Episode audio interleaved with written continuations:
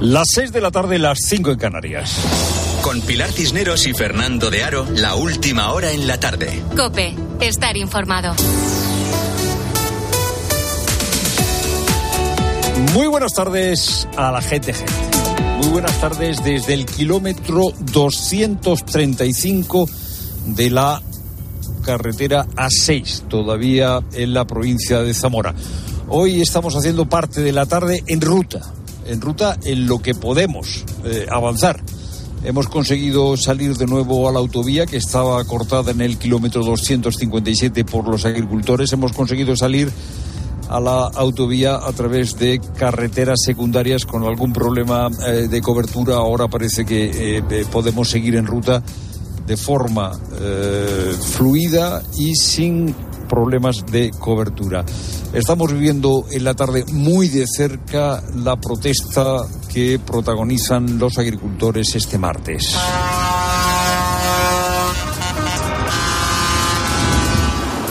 Hemos visto cómo cortaban la carretera, la A6, hemos visto cómo eh, cortaban también carreteras locales en esta provincia de Zamora. La verdad es que la convocatoria está teniendo mucho éxito.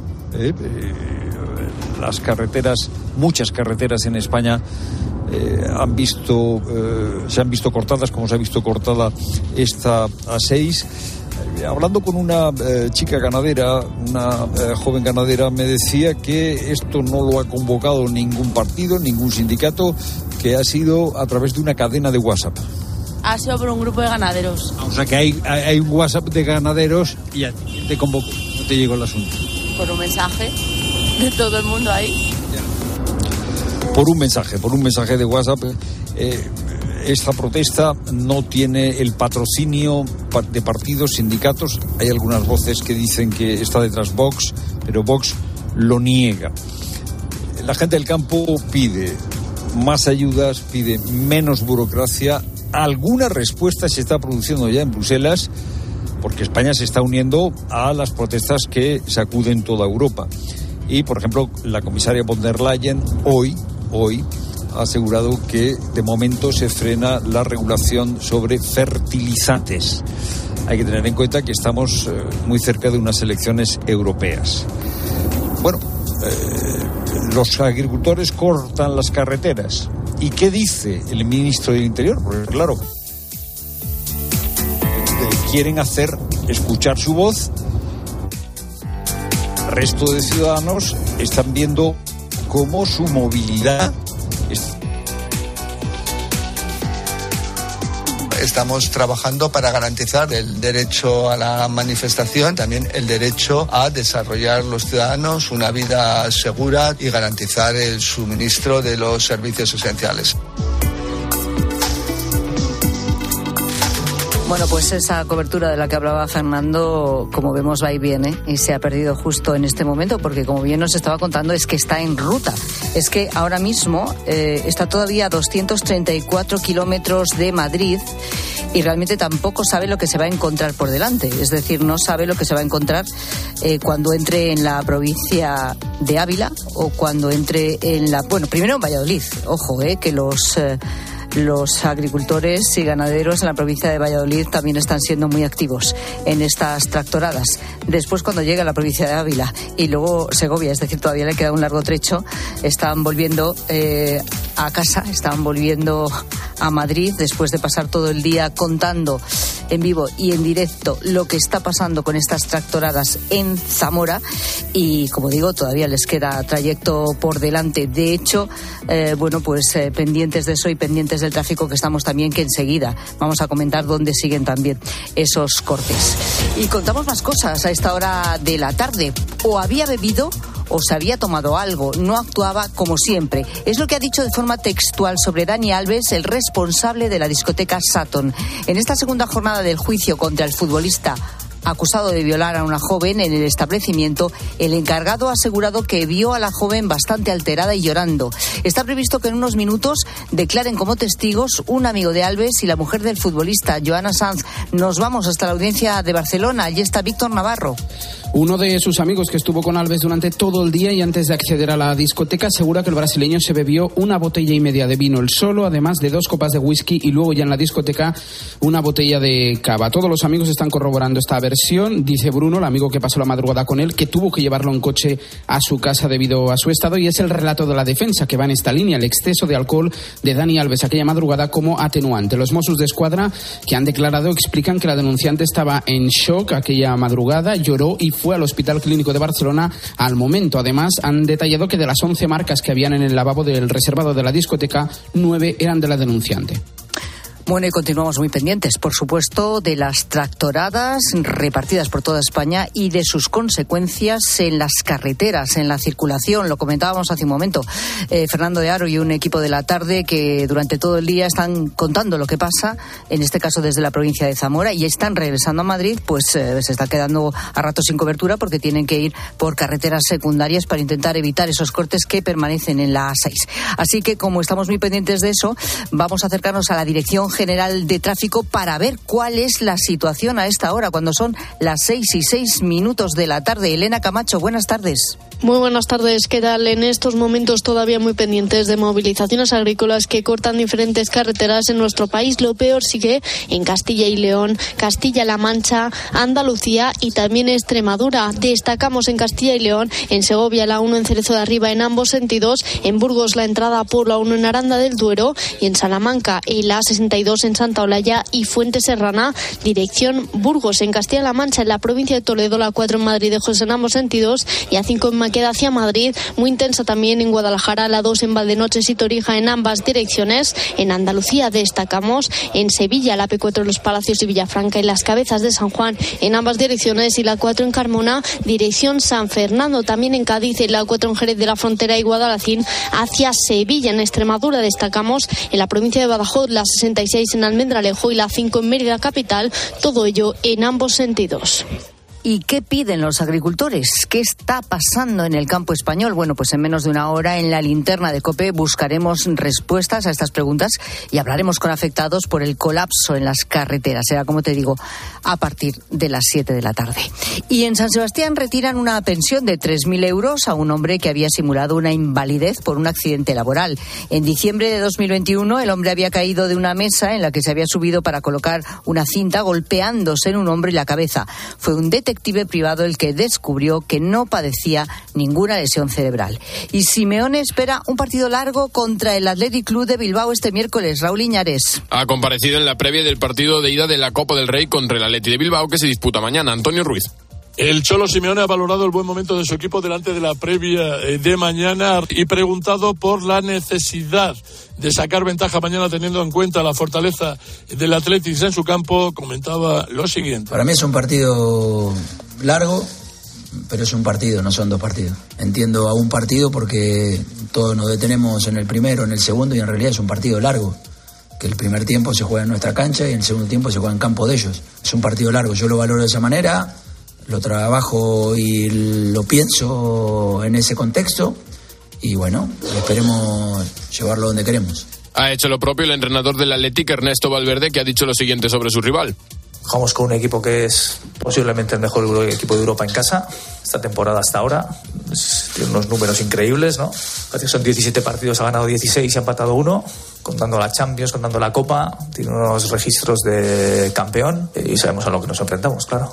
Y esta noche a las 9 será la primera semifinal entre el Mallorca y la Real Sociedad. Este partido, las novedades del deporte, te las contamos en tiempo de juego a partir de las ocho y media. Momento ya para la información de tu cope más cercana. Pilar Cisneros y Fernando de Aro. La tarde. Nara Seguros de Salud y Vida te ofrece la información de Madrid. Saludos, buenas tardes. 13 grados en Cibeles. Para mañana nos esperan cielos nubosos, algo de niebla y temperaturas más bajas, 12 grados de máxima. En cuanto al tráfico, dificultades de entrada por la 1 en las tablas y de salida A3 Rivas, A5 Alcorcón y A6 Majadahonda. Lo peor de la MI40 en la zona norte. Hortaliza y Coslada hacia la A3 y Monte Carmelo, túneles del Pardo y Pozuelo, sentido A5. La mascleta que el Ayuntamiento de Madrid realizará el próximo 18 de febrero en el Puente del Rey, junto a la Casa de Campo, ha causado estupor entre las ONGs de defensa medioambiental y de los animales por el sufrimiento que va a causar a los animales silvestres y también a las mascotas domésticas. Desde SEO Verlife se considera que la ubicación del evento no es adecuada porque el ruido atronador que puede superar los 130 decibelios causará sufrimiento a la fauna. Escuchas la tarde.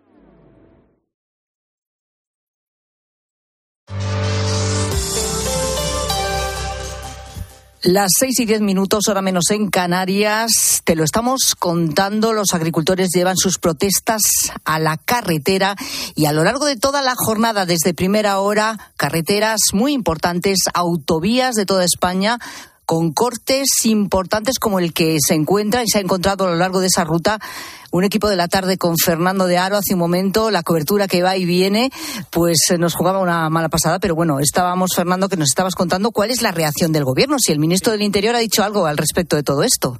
Bueno, Pilar, eh, este es el problema, lo decías de la cobertura, el problema de hacer un programa en ruta, que es que cuando puedes que andar, pues no hay cobertura y cuando estás eh, porque eh, no te dejan pasar los tractores, pues no puedes seguir avanzando para contar lo que está sucediendo.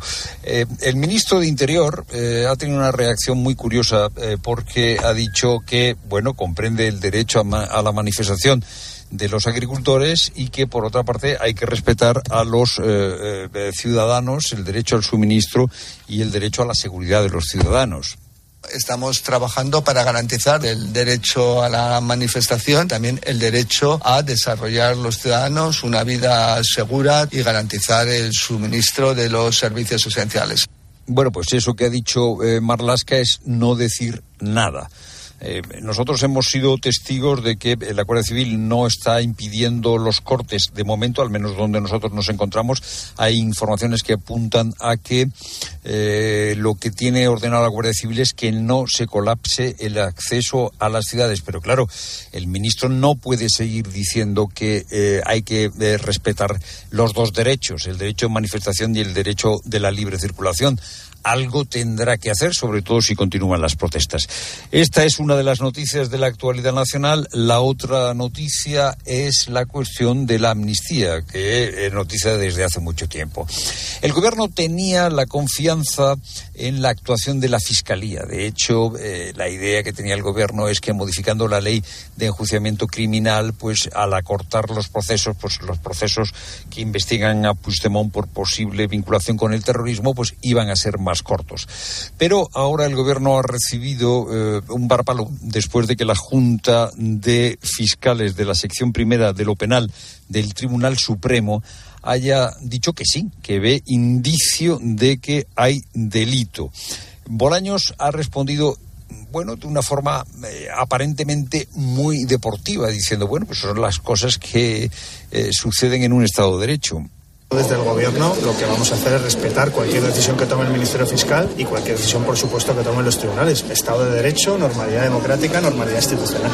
Se va a respetar lo que diga de Derecho, pues faltaría más. Pero la ministra portavoz, la ministra Alegría, ha dicho, ojo que esta no es la última palabra que hay que aplicar el principio eh, de jerarquía, con lo cual el gobierno está esperando que, eh, bueno, por encima de la Junta de Fiscales eh, del Supremo hay alguien que eh, defienda sus intereses. Todo el respeto del Gobierno a la Junta de Fiscales, al igual que respetaremos la decisión final que adopte el Ministerio Fiscal y, por supuesto, los tribunales de nuestro país. Con lo cual está esperando el Gobierno que alguien por encima corrija a la Junta de Fiscales manoseo del Estado de Derecho eh, por la obligación que tiene el gobierno o por la necesidad, más que por la obligación, eh, por la necesidad que tiene el gobierno de dar satisfacción a Puigdemont.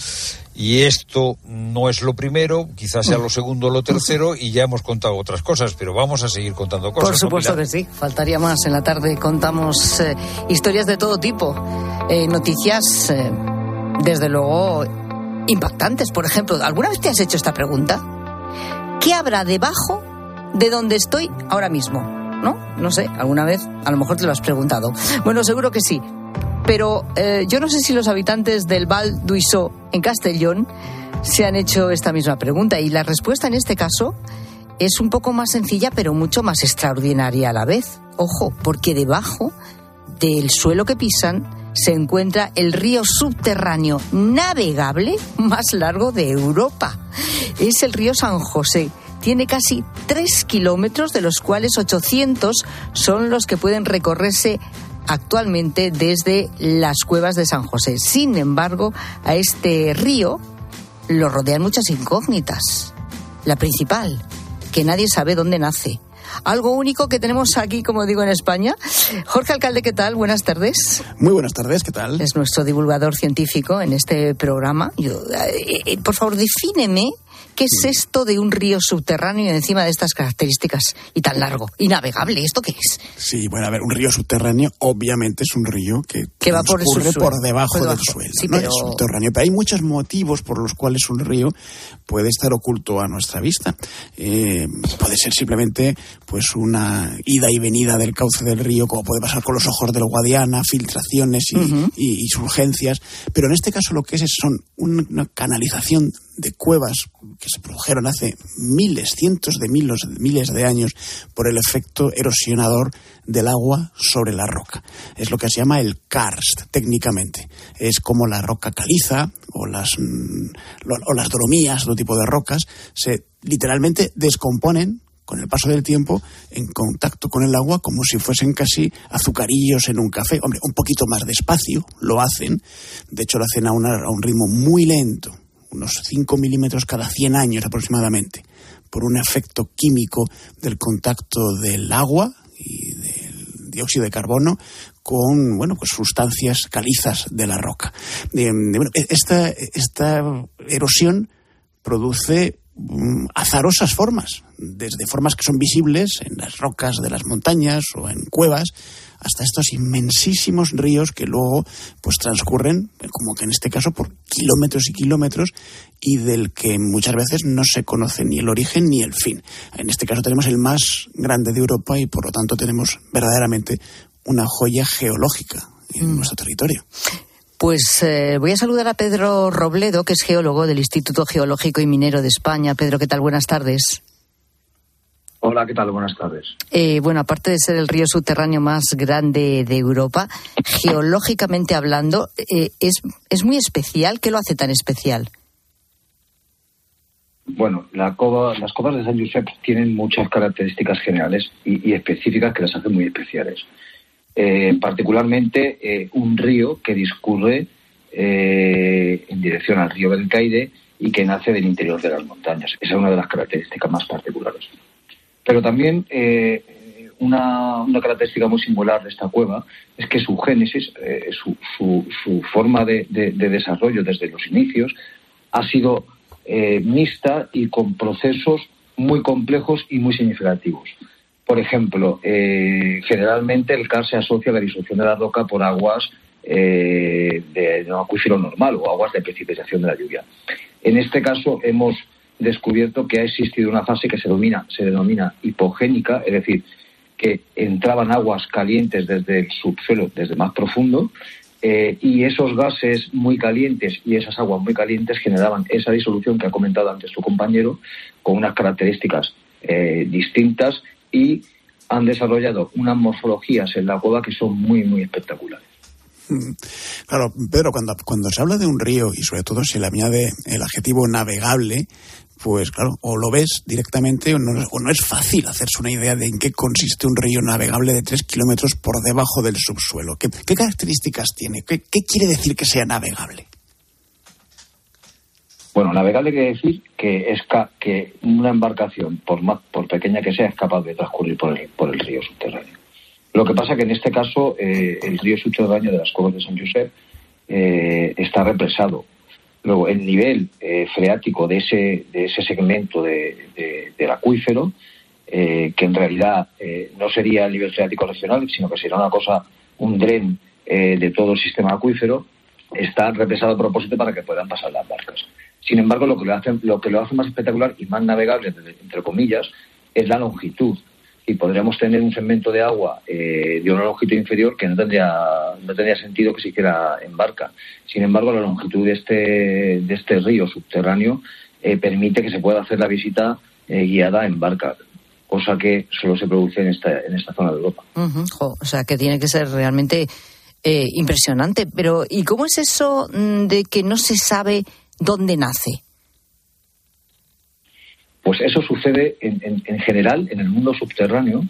Eh, como sabréis, eh, una de las grandes dificultades, es el acceso a las diferentes salas o, pa- o pasajes que tiene una cueva. En el caso de las cuevas de San Josep eh, se conoce muy bien la parte eh, turística, com- com- como todo el mundo visita. Se conoce también bastante bien una zona que se llama la zona no visitable o la zona no turística, que es eh, igual de grande o más grande ya que, que la zona turística, pero eh, las exploraciones, las últimas exploraciones que se han tenido que hacer mediante equipos autónomos de buceo, porque ya no existe zona eh, aérea, sino que todo es subacuático, no han llegado al final de- de- del, del nacimiento del río del de, de San Josep. Luego todavía nos queda una ventana muy importante que conocer y es saber en qué punto geográfico nace el río, aunque sabemos que es en la Sierra de la Espada, no sabemos el punto exacto donde nace. O sea que todavía queda ahí campo también para, para la investigación de, bueno, pues de este río subterráneo, navegable además y que es, como decimos, único en Europa, sin duda, este río de San Josep. Pues eh, Pedro Robledo, gracias eh, y buenas tardes. Gracias a vosotros, muy buenas tardes. Bueno, y ahora, eh, Jorge, quería hablar también eh, de probablemente uno de los animales que tienen peor fama en el mundo. es el tiburón blanco. Hay que decir eh, que seguramente a cuenta de la película de Steven Spielberg, pues eh, todos tenemos esa idea del tiburón blanco como asesino. No sé si es cierto que es uno de los que más eh, ataques a, personas o a bañistas produce no, o al final esa mala fama viene toda de la película. Pero la noticia no es tanto esta, sino un hecho singular que nunca se había visto antes. Una cría recién nacida de tiburón blanco. Eh, se ha podido, bueno, grabar. Esto es un hecho inédito y es más, a día de hoy es un misterio dónde dan a luz, ¿no? Eh, estos, estos tiburones. En este caso, el bebé tiburón fue captado por un cineasta y un biólogo mientras grababan un documental. Tenía una capa blanca, además, que se iba desprendiendo mientras nadaba, algo que eh, parece que apunta a que acababa de nacer. Eh, ¿Por qué? ¿Por qué nunca se había, eh, no sé, eh, registrado un, un bebé tiburón, tiburón blanco, Sí, claro? Pues porque uno de los grandes misterios con estos animales y con, y con otros muchos animales del mar es mm, dónde paren, dónde, dónde nacen estos, estos animales. Las hembras preñadas buscan cobijos muy recónditos, posiblemente en, las profundidades del mar o a grande, gran lejanía de la costa, donde pueden hacer nacer a sus criaturas. Y no se ha descubierto realmente si hay un patrón concreto donde se produzcan estos nacimientos y desde luego no se sabe muy bien eh, a qué profundidad se genera. De manera que cada vez que se tiene, eh, pues se vislumbra un tiburón, ya ha nacido y generalmente ya es mayor, ya es grande. Eh, por lo menos desde luego no es recién nacido, como en este caso. Es una cría, pero no recién nacida.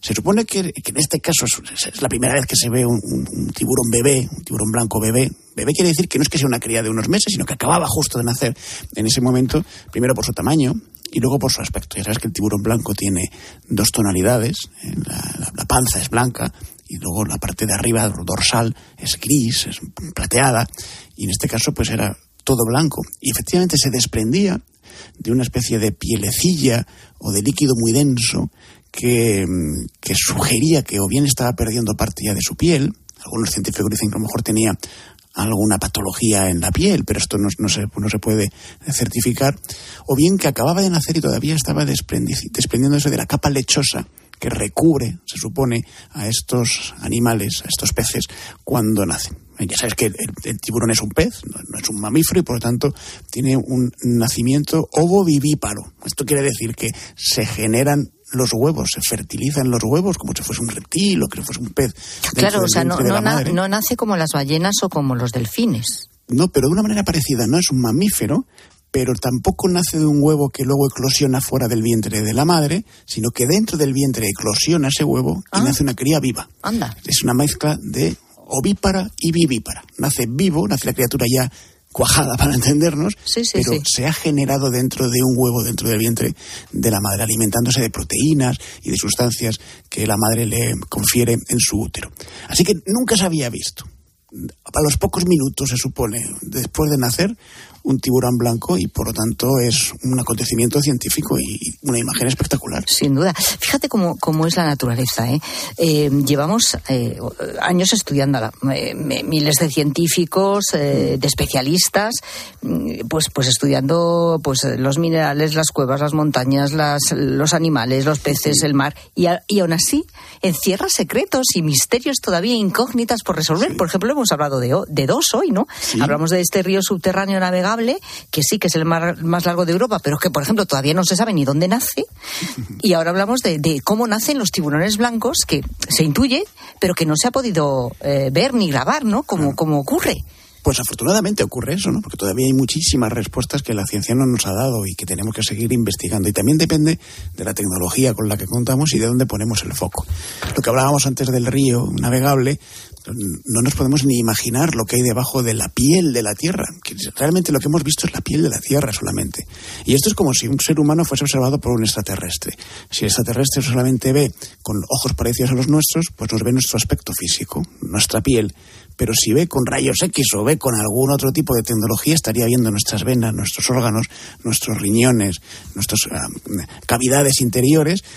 ¿Qué somos nosotros? ¿Lo de fuera o lo de dentro?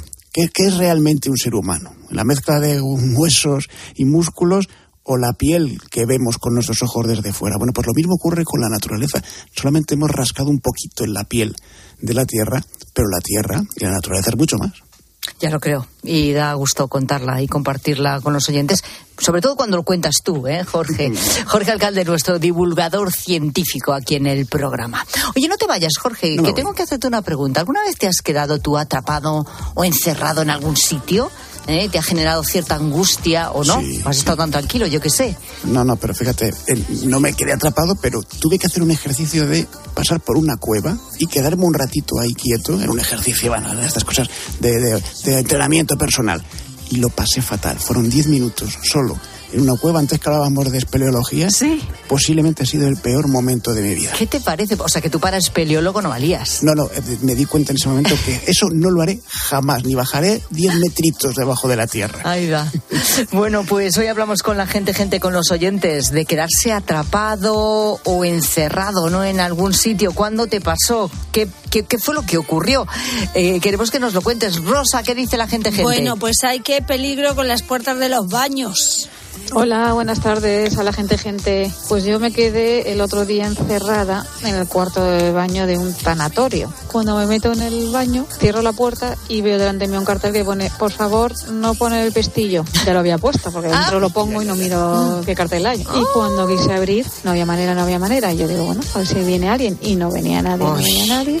Al final, dándole a la puerta, subiéndole un poquito así con fuerza a la puerta, bajándola, tal, conseguí desatascar el pestillo. Menos mal que pude salir al cabo del ratito. Buenas tardes. ¿No hubiera sido mejor quitar el pestillo directamente? No, no, no En es vez de mejor poner el- el cartel. Inhabilitar el baño que no puedes eh, cerrar la puerta con el pestillo. No lo sé. O poner el cartel más grande, bien, o, o ponerlo antes de entrar al baño. no Ponerlo sé. en la puerta exactamente por fuera porque tú entras y no lees. Algo, algo, porque es que, claro, eh, fíjate, encima no venía nadie. Porque Esto es una basta trampa. que tú vayas al baño y haya cola para que cuando te quedes Hay encerrada... que leer los carteles. Hay que- Eso también hay que leer. Sí, sí, hay sí, pero por leer. fuera, ¿eh? por dentro es una trampa. Yo, no- yo estoy de acuerdo con esta pobre mujer.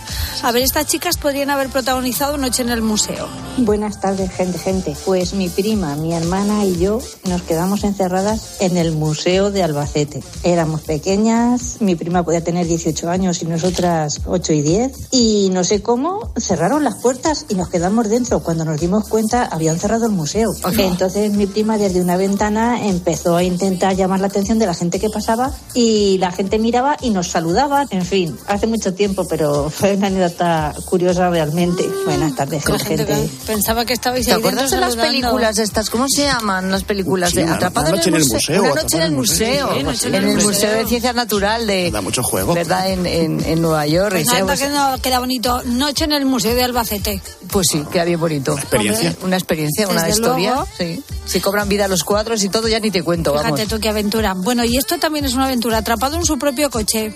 Buenas tardes a la gente, gente. Estaba trabajando de repartidor con una furgoneta que estaba separada la parte de atrás de, la, de los asientos de delante. Fui a coger un paquete y en lo que entré a recoger el paquete a la zona de carga se me cerró la puerta. No había forma de salir.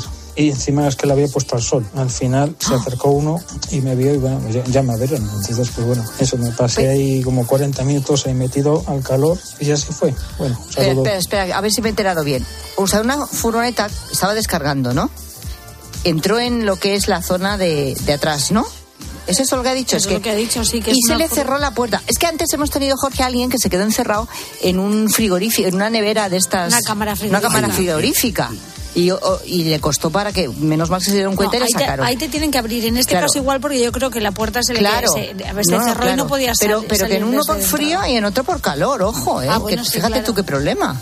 Sí, Madre sí, sí. mía. Que haber sistemas de seguridad más, más que, que hagan eso imposible, ¿no? No- Debería, pero yo qué sé, a veces no Bueno, están veces los fallan. sistemas y a veces fallan no, o no, o no aparecen. Pues Bueno. hay que leer los carteles, hay que ir con abrigo siempre, mm, o con bañador por si acaso, hay que hacer... Cuidado con los coches que también mucho. se cierran las puertas solas y te pueden dar un disgusto. ¿Eh? Sí, pero normalmente ahí no estás tú dentro. Lo malo es que se quede alguien dentro, el niño que haya cerrado por dentro. por Bueno, ejemplo, que esto claro, también lo hacen. A ver tú qué haces. mismo, sí. Bueno, ¿dónde te has quedado encerrado o atrapado? ¿Cuánto tiempo? ¿Qué fue lo que ocurrió? Queremos que nos lo cuentes en arroba la tarde cope, facebook.com barra la tarde cope y notas de voz al WhatsApp de la tarde, 60715 0602.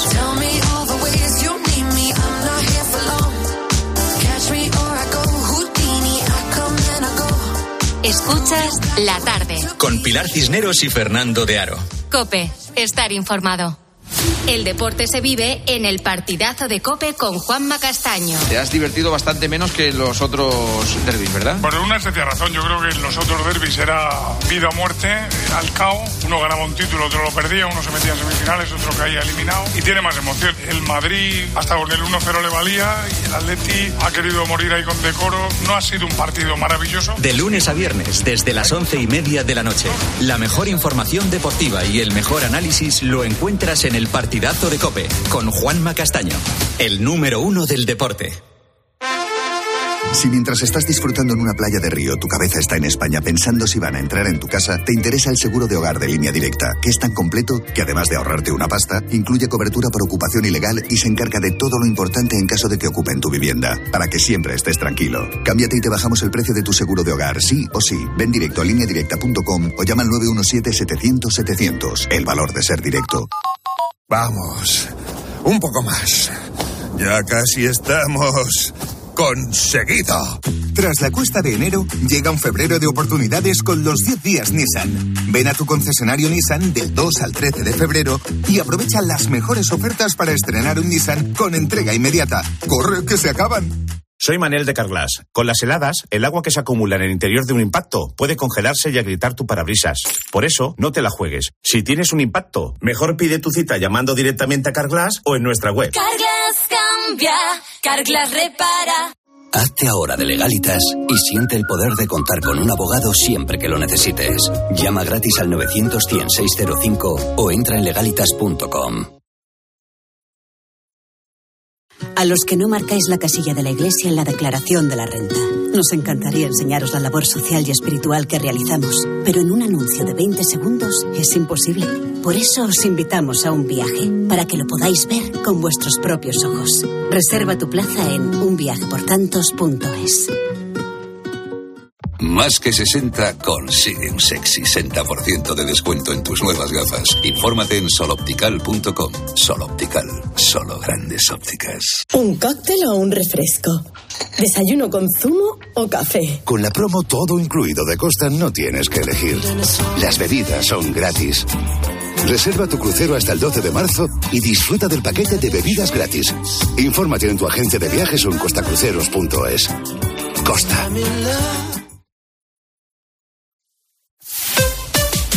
Escuchas la tarde. Y recuerda, la mejor experiencia y el mejor sonido solo los encuentras en cope.es y en la aplicación móvil.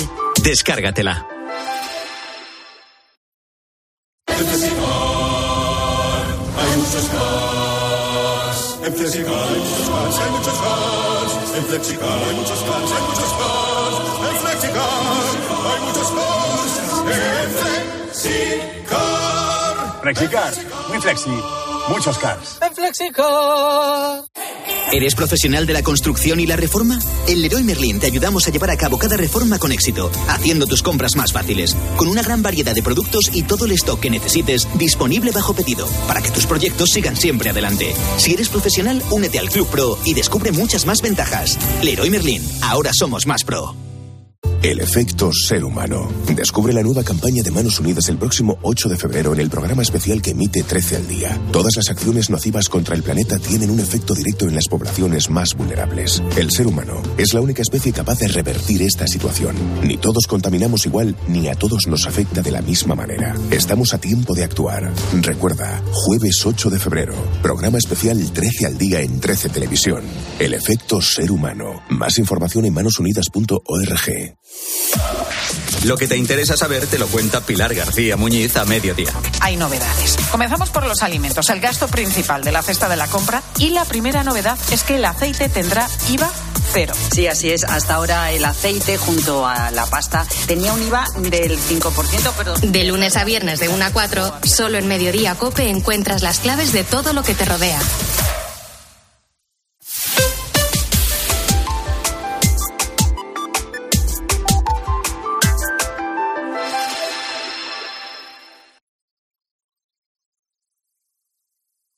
Escuchas la tarde. Con Pilar Cisneros y Fernando de Aro. Cope, estar informado.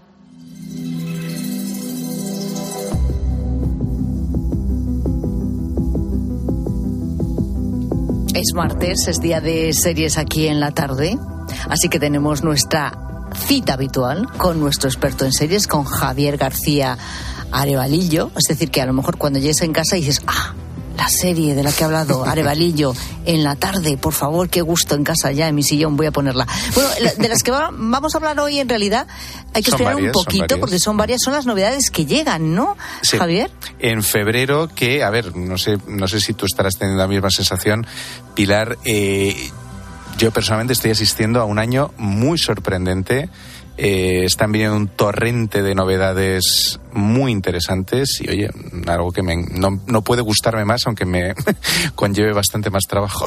Bueno, pues entonces vamos con esas novedades que están a punto de llegar para que las vayamos apuntando ya en la agenda. Eh, empezamos por una serie policíaca que me consta que está entre tus favoritas de los últimos años. ¿eh? hablamos por fin de la segunda temporada de Tokyo Vice. Y entonces, de repente, me dijo que tiene un problema muy gordo, porque los agentes ni tan siquiera tocan el té que les ofrece, porque cree que alguien ha extendido el rumor de que él es informante de la policía. Y luego me dijo que si no pone remedio a la cuestión, le van a matar. Tiene razón. ¿Qué pasa si le matan? Que si Shida muere, Tosawa moverá ficha. De hecho, ya he estado tanteando el terreno. Lo del bar de Kabukicho, ¿verdad? Investigaré quién es el que está extendiendo el rumor de Ishida. No escribas nada, sobre, el tema.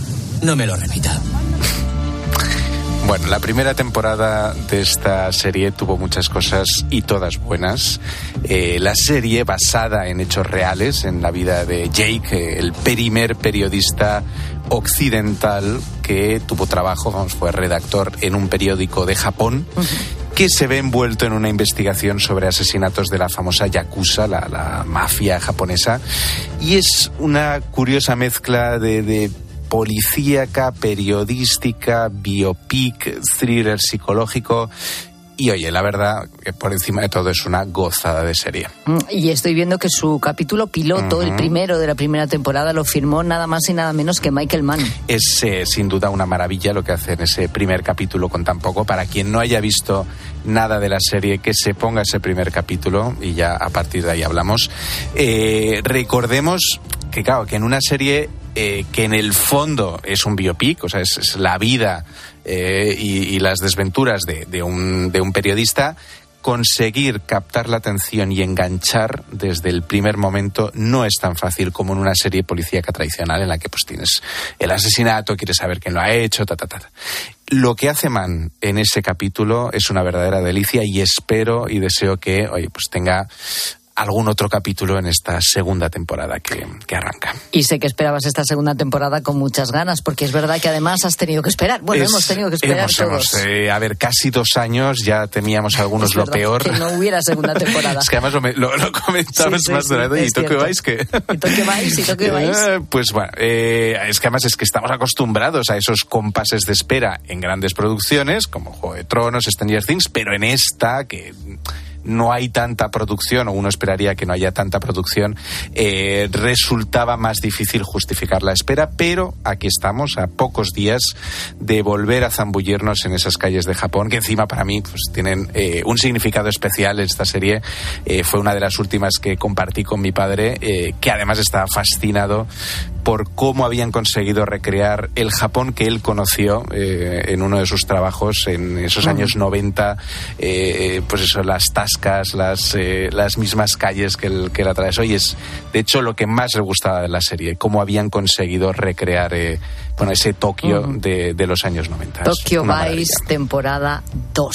Bueno, cambiamos radicalmente de género, saltamos a la fantasía, ciencia ficción, con la segunda temporada de Halo. ¿Nunca te quitas el casco? Mis sistemas de control, comando y diagnóstico pasan por él. Lo necesito. Tú y yo nos conocíamos de antes. ¿De cuándo? De cuando mataste a mi madre. Debíamos eliminar a los organizadores y se nos ordenó otra cosa. ¿El qué? Acabar con los que allí estaban reunidos. ¿Mi madre os parecía una amenaza inminente? Lo que veo en el campo de batalla puede no reflejar la situación general. ¿Eso qué significa? Que los demás tienen más información que yo. ¿Y nunca te cuestionaste que podría ser al revés? ¿Cómo te llamas? Juanja. Bueno, yo con esta serie me reconozco un poco dividido porque me gustó bastante su primera temporada, pero luego he visto que no convenció a los más cafeteros de esta saga. Ah, pues eh, entonces ponnos en antecedentes, porque yo creo que pocos han visto esta serie o saben de ella. Eh, a ver, toda la razón, eh, porque es, vamos a decir muy de nicho, pero ojo, porque Halo es uno de los juegos más exitosos de la historia de los videojuegos, de las consolas, y por tanto una de las franquicias más queridas por sus fans, que se cuentan pues no sé si llega al. Vamos, o sea, podemos estar hablando de millones en todo el mundo. Eh, no descubro el Mediterráneo si digo que los videojuegos son terreno fértil para la adaptación seriéfila, lo hemos visto con The Last of Us y hemos visto pues otras adaptaciones no tan, no tan buenas. Con Halo intuyo que la decepción de algunos fans viene de cómo retratan al personaje principal. Y yo que no he jugado a nada de esta saga, a ninguno de los videojuegos, pues oye, la he disfrutado como lo que es. Una Star Wars con soldados de élite, misteriosos artefactos galácticos de civilizaciones pasadas, acción a raudales, aliens, sobre todo mucha acción. Y en fin, una serie muy palomitera, que es de esas que vamos, yo al menos he disfrutado cuando eh, pues, buscas un rato de entretenimiento sin más. Bueno, es que también hace falta eso. Exactamente, o sea, porque ojo, o sea, no, no hay que, o sea, no hay que quitarle méritos a una buena serie de acción. Desde luego. Y esta está muy bien hecha tiene sus cosillas de guion, pero a mí el personaje principal me gusta mucho, las, los distintos giros de la trama están logrados y sobre todo que las escenas de acción son espectaculares. Halo. Bueno, saltamos de nuevo de género para presentar un biopic, género que claramente está en auge y especialmente el que retrata a famosos modistos, ¿eh? por lo que estoy viendo. Sí, o sea, a ver, desde que me conquistó una serie parecida, Halston, eh, reconozco que miro con otros ojos esta especie de subgénero sobre las vidas de modistos famosos, una cosa muy curiosa. Ahora le toca el turno a Christian Dior con New Look. Monsieur Dior, ¿qué es lo que más desea? Diseñar la ropa de mujer más hermosa que se haya visto nunca. Cristian Dior destrozó la alta costura y voy a volver para salvarla. Para aquellos que soportamos el caos de la guerra, la creación fue supervivencia. ¿Estás satisfecho con la revolución que inició? La creación tal vez no parará la bala, pero la creación es nuestro modo de continuar. Nuestras decisiones importan. Bueno, como decíamos, género en alza. Eh, tuvimos a Iwan McGregor interpretando al mencionado Halston y recreando ese Nueva York de los 60, 70, 80 Tuvimos una producción española sobre Cristóbal Valenciaga estrenada el pasado mes y ahora tenemos esta aproximación a Dior que interpretará un actor que me encanta, Ben Mendelssohn, y que encima estará acompañado de John Malkovich, para palabras mayores, Juliette Binoche interpretando a Coco Chanel, Macy Williams de Juego de Tronos, la mítica Arya Stark de Juego de Tronos haciendo de hermana, en fin, tiene un pintón. New Look se titula. Se titula y es verdad, New es como un género nuevo esto de los Total, modistas, habrá total. que verlo. Oye, y cerramos con una española que se cuenta entre las más esperadas del año. Sí. Llega a la pequeña pantalla la adaptación de Reina Roja, la obra de Juan Gómez Jurado. Antonia Scott solo se permite pensar en el suicidio tres minutos al día. La mente de Antonia Scott es más bien como una jungla. Una jungla llena de monos que saltan a toda velocidad de liana en liana llevando cosas. Muchos monos y muchas cosas cruzándose en el aire y enseñándose los colmillos. Escuchamos una, vamos, eh, el audio de, vamos, el audiolibro, de hecho, de eh, del éxito, vamos, super éxito, super ventas, Bestseller total. eh, que yo estoy en ello, es decir, voy a intent- vamos, voy a llegar, porque lo tenía pendiente desde hacía mucho y ahora ya con la serie, pues obligatorio acabarme el libro, eh, lo hemos empezado hace, hace poquito, así que ¿Qué puedo decir? O sea, es un género que a mí me encanta y de momento me está fascinando Claro, es que es, que la es novela. género Eh, policíaco a tope, que es tu favorito, Total, ¿no? o sea, ese planteamiento de la mujer más, la persona más inteligente del mundo Sí, eso es- resolviendo eso es- es crímenes, eh, asesino en sí, serie, vamos, es, es atractivo. Y además tiene a Vicky Luengo y a Jovic que querían en, como protagonistas, que, que, vamos, yo creo que por lo que él mismo cuenta, Juan Gómez Jurado, que ha estado muy involucrado en la, en la producción, eh, vamos a ver una serie de altos vuelos a la altura de, de su novela, así que bueno, esperándola con muchísimas ganas. Pues son series que hoy cuando llegues a casa todavía no vas a poder ver, pero las vas a poder ver en las próximas semanas. Esto es un anticipo, como digo, para que ya te vayas quedando con la copla, para, vayas para ir despejando las que tenías pendientes Sí, porque, viene Sí, sí, para que vayas- porque viene, viene fuerte. Tokyo Vice, temporada 2, Halo también temporada 2, New Look sobre la vida de Christian Dior y Reina Roja. Javier García Arevalillo, muchísimas gracias, como siempre, por tus recomendaciones. Un placer, como siempre, Pilar. Adiós. Las buenas recomendaciones llegan también de parte siempre de la mutua Rosa Rosado. Sí, Pilar, porque subir está muy bien en la vida, como cuando te promocionan o te suben el sueldo, pero cuando se unen las palabras subir y seguro en la misma frase, huye. Si estás cansado de que te suban el seguro, vete a la mutua, porque si te vas a la mutua, te bajan el precio de tus seguros, sea cual sea. Es fácil, llama al 91 555 5555. Te lo digo o te lo cuento, vete a la mutua. Condiciones en mutua.es. Sigue a Pilar Cisneros y a Fernando de Aro en Twitter, en La Tarde Cope y en facebook.com barra La Tarde Cope. Me recuerdas al verano, porque llegas y no quiero que te vayas nunca. Soy Miguel Gane, escritor. Este 14 de febrero te queremos desear feliz día de San Valentín. El corte inglés. En tienda web y app. Saludos criaturas, soy Goyo Jiménez y como sabéis soy un gran defensor de todo lo americano, pero en oftalmología solo confío en producto nacional. Por eso me puse en manos de Clínica Baviera para operarme de presbicia y decir adiós a las gafas de cerca. Haz como yo y pide cita en el 900 180 100 o en clínicabaviera.com y corrige la vista cansada.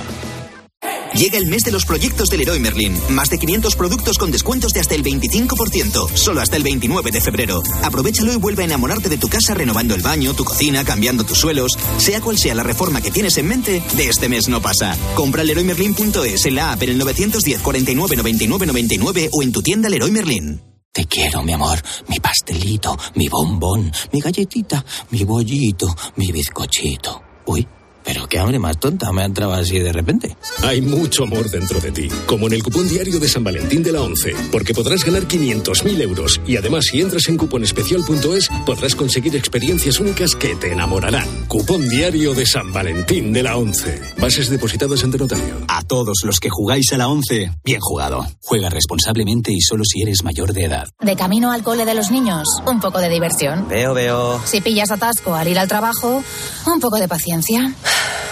Ya no llego. Si vas al súper a hacer la compra, un poco de memoria. Plátanos y yogures. Y para todo eso, los nuevos combustibles 100% renovables de Repsol. En tu día a día, algo nuevo te mueve con los combustibles 100% renovables de Repsol que puedes usar ya en tu coche. Encuéntralos en más de 50 estaciones de servicio y a final de año en 600.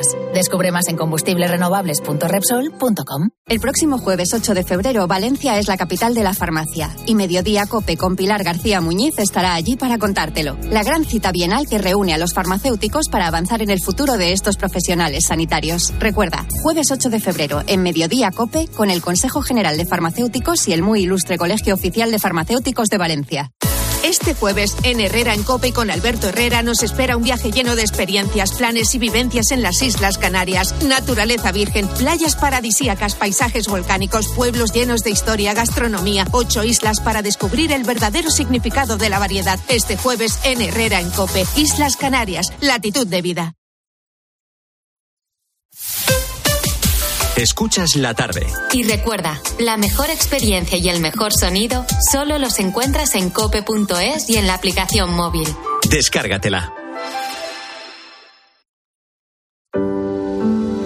El paraíso tiene más de con quién que de dónde. Soy Sara Búho, poeta. Este 14 de febrero te queremos desear feliz día de San Valentín. El corte inglés. En tienda web y app. Lo sentimos, pero no quedan utilitarios en alquiler. ¿Le importaría ir en un descapotable último modelo? A que a todos nos gusta recibir más de lo que esperamos. Pues en Berti tienes el seguro de tu coche desde solo 180 euros y además te llevan las revisiones y mantenimiento ilimitados totalmente gratis durante un año. Ah, sí, sin más. Calcula tu precio en Berti.es. Ahorra tiempo, ahorra dinero. Descubre la belleza del Mediterráneo, las islas griegas o el norte de Europa con MSC Cruceros y Viajes El Corte Inglés. Embarca desde puertos españoles o si lo prefieres vuela desde Madrid o Barcelona. Disfruta de ocho días en todo incluido desde 659 euros. Consulta condiciones en Viajes El Corte Inglés. MSC Cruceros, un viaje hacia la belleza. Al final del día, Expósito pone su mirada en aquello que te interesa. ¿Tú a qué edad te independizaste de tus padres? Seguro que recuerdas ese momento en el que cogiste las maletas y te fuiste a otra ciudad a empezar una nueva vida. Ese momento en el que tú y tu pareja decidisteis coger los pocos ahorros que tenéis para dar la entrada de una primera casa. Te pregunto esto porque la situación respecto a aquellos años ha cambiado drásticamente. Miles de jóvenes españoles están convencidos de que independizarse y formar una familia hoy por hoy es misión imposible. La crisis laboral, la inflación... Acaba el día con la mejor información. Acaba el día con Ángel Expósito. Desde las 7 de la tarde, todo pasa en la linterna de Cope.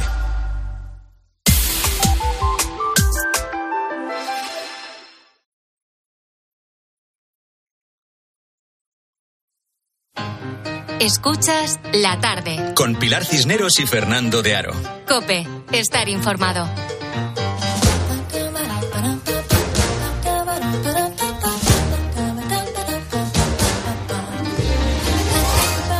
Tarde de martes hablando con la gente, gente de dónde te has quedado atrapado, encerrado, qué fue lo que ocurrió cómo lo pasaste, ¿no? En, en, esos minutos o quizá horas. ¿Qué dice la gente, gente? Bueno, pues hay gente muy experta en quedarse atrapada en sitios concretos. Hola, buenas tardes. Pues a ver, yo soy experta en quedarme encerrada en baños públicos. Me quedé en el baño público del bar de las fiestas del pueblo, me quedé en la caseta de feria en el baño, me va pasando todo tipo de cosas y es que de hecho ya cuando tardo mucho en el baño, eh, mis amigas por si acaso me vienen a buscar porque claro, no saben bien si es que estoy en la cola o si de nuevo vuelvo a quedar encerrada adentro. Especialista en encierros. Efectivamente. Qué barbaridad. Bueno, lo más difícil de quedarse uno encerrado es templar nervios. Sí. Eso es Sí, sí. lo complicado. Buenas tardes a la gente, gente. Pues mira, yo me quedé atrapada eh, en un ascensor en Las Palmas de Gran Canaria. Iba con el niño a ver a una amiga, tenía ocho meses. Se quedó el ascensor eh, entre dos pisos y llamaba al, ti- al timbre y decían, sí, sí, sí, que ya la vamos a sacar. Bueno, ya no sabía ni qué hacer porque estuve una hora encerrada en el ascensor. Después de estar el niño llorando, yo ya Ay, no sabía ni qué hacer, pobrecita. Sudando porque hacía un calor impresionante. Pues después de una hora pues nos sacaron los bomberos, pero lo pasé fatal. No me Solo extraña. nervios que te entran. Venga, un beso, buenas tardes. Ojo, es que una hora con un niño en un ascensor, eh, Sí, tela. sí, no me sí, extraña sí. que estuviera nerviosa. Pues si esta pobre tuvo suerte porque podría haber pasado toda la noche encerrada también. Le pasó a mi mujer, que quedó encerrada en el servicio de la profesora. Menos mal, menos mal, que se había llevado a, a nuestra hija mayor, que entonces era pequeñita, que ya se habían ido incluso los compañeros. Menos mal, ya os digo que ella empezó a, a dar porrazos en la puerta porque se cerraba por dentro y era imposible prácticamente. Tenía un fallo el pestillo o lo que fuera. Y la oyó nuestra hija y fue a avisar al colegio que ya estaba cerrando la puerta del colegio y así pudieron sacarla de dentro del cuarto de baño. Lo pasó muy mal, gente, gente. Por la Ay, niña, ¿eh? ay, si no llega a estar la niña, Es que ese es el tema. Si encima no estás en el sola. cole, encerrada. Bueno, y terminamos en el lugar más terrorífico de todos. A ver. Hola, gente, gente. Nos quedamos mi hija y yo encerradas en el cementerio. Fuimos a llevar flores a mi suegra. Yo oigo una sirena y le digo a mi hija, oye, creo que están avisando para que nos vayamos. Dice, pues faltan todavía cinco minutos. Cuando llegamos, la puerta cerrada. Tuvimos que llamar a la policía. Fui a buscar al vigilante del cementerio que se había alargado. No había mirado y se había alargado y nos dejó allí. Buenas tardes y seguid así de animadas. Gracias. te Prefiero parece? quedarme encerrada en el baño antes que en el cementerio. Bueno, Pero yo entre el cementerio y el ascensor no sé qué elegiría, Mm, ¿eh? Yo el baño, seguro.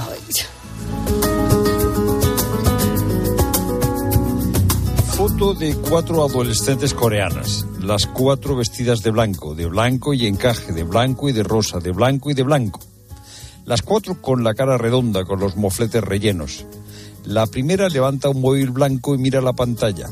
Mira la pantalla seria, buscando la precisión del retrato. La segunda, con unas trenzas oscuras, abre mucho la boca y abre mucho los ojos y finge que está sorprendida, que está atónita, como si estuviera viendo un elefante, como si estuviera viendo el elefante que se balanceaba en la tela de araña y como veía que no se caía, fue a buscar otro elefante. La segunda adolescente, delante de la cámara del móvil, quiere hacernos creer que ha visto un elefante en una tela de araña. La tercera joven, surcoreana, solo consigue esbozar una sonrisa, una sonrisa cansada. Y la cuarta joven tiene en el rostro la señal del hastío y del aburrimiento, la marca del vacío, del hartazgo que le produce hacerse fotos, ver fotos, ver un vídeo tras otro de gentes estúpidamente satisfechas y contentas por haberse grabado haciendo un bailecito. Vídeos de bailes, vídeos de mascotas, vídeos de cocineros domésticos, vídeos irrelevantes, vídeos absurdos, pero vídeos que no puedes dejar de ver, que cuando consigues dejar de ver te dejan el alma arrugada y escondida, avergonzada de haber perdido el tiempo. Avergonzada no por haber hecho algo malo, avergonzada el alma por no haber hecho nada, por haber nadado en una nada espesa e indigesta. Cuatro jóvenes coreanas delante de un móvil.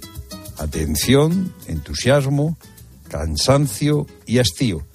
Quizás, quizás no sea, no sean cuatro, quizás. Quizás solo sea una joven, la misma joven. Atención, entusiasmo, cansancio y hastío.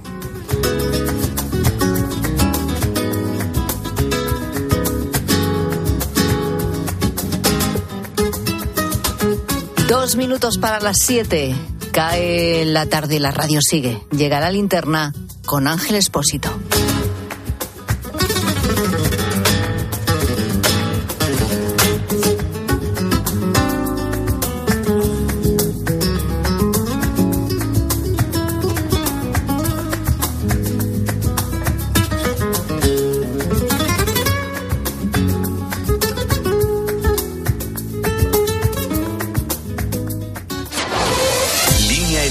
Cadena Cope.